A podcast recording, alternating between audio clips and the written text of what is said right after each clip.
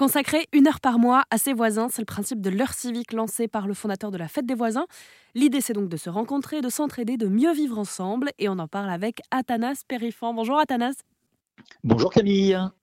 C'est donc vous qui êtes à l'origine de cette heure civique. Euh, concrètement, quel genre de service on peut rendre quand on s'inscrit sur euh, l'heurecivique.fr Deux types d'actions. Lorsque la mairie est partenaire, par exemple, ça peut dire tiens, on va nettoyer le quartier. Tiens, il y a par exemple une course pédestre, on a besoin de volontaires pour bloquer les carrefours tiens, il y a un marché de Noël, on a besoin de volontaires pour nous aider à organiser le marché de Noël. Donc il y a plein d'actions qui sont des actions que j'appellerais organisées par la mairie.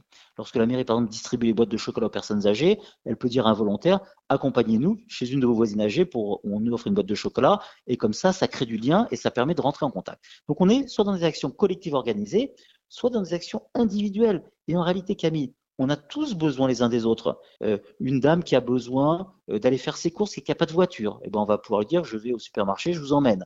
Euh, une mère de famille qui ne sait pas bricoler, qui élève seule son enfant et déjà c'est un peu galère, donc eh ben on va aller bricoler chez elle.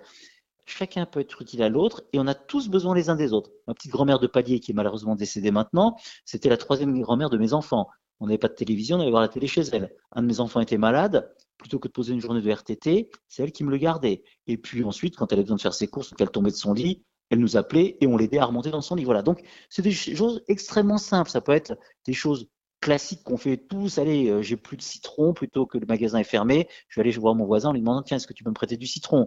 Plein de gestes qui sont extrêmement simples. Faire les courses, bricoler, aider un petit jeune qui a en fin d'entretien pour un stage, mais qui n'a pas de transport en commun. On va lui dire, mon heure civique, allez, c'est à 12 km, je t'emmène en voiture et je te ramène. Voilà. Des choses extrêmement simples. Plus on se parle, plus on apprend à se connaître, plus les besoins sont évidents. Voilà, parce qu'on exprime les besoins et qu'on peut en parler avec ses voisins et que les voisins peuvent vous dire, je t'aide, je peux pas t'aider à ce moment-là, mais je peux faire ci ou faire ça.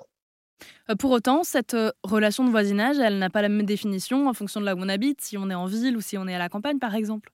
Le voisinage, il est très varié. Bien évidemment, quand vous êtes dans un immeuble, donc vous êtes à peu près 25 personnes euh, près les uns des autres, la relation de voisinage n'est pas la même que quand vous êtes à la campagne et que la ferme, la prochaine ferme est à 200 mètres.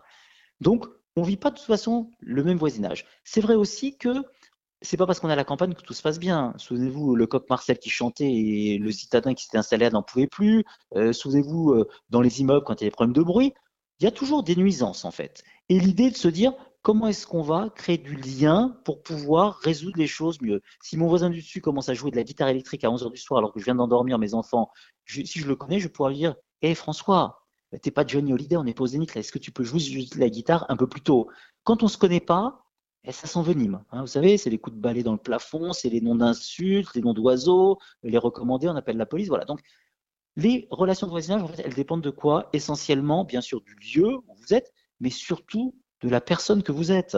Il y a des endroits où c'est moins marqué qu'ailleurs, mais c'est vrai qu'on assiste, et la crise du Covid a aussi révélé ça, parfois un repli sur soi. Et quand vous voyez l'actualité qui est un peu tristounette comme la météo, quand vous voyez le pouvoir d'achat, la guerre en Ukraine, le Covid qui revient, euh, les coupures d'électricité bientôt l'hiver, il ne faut pas s'étonner que les gens, euh, bah, ils sont parfois un peu pessimistes, donc ça donne pas envie d'aller vers l'autre. Voilà pourquoi il est essentiel aussi d'embarquer les gens de manière positive.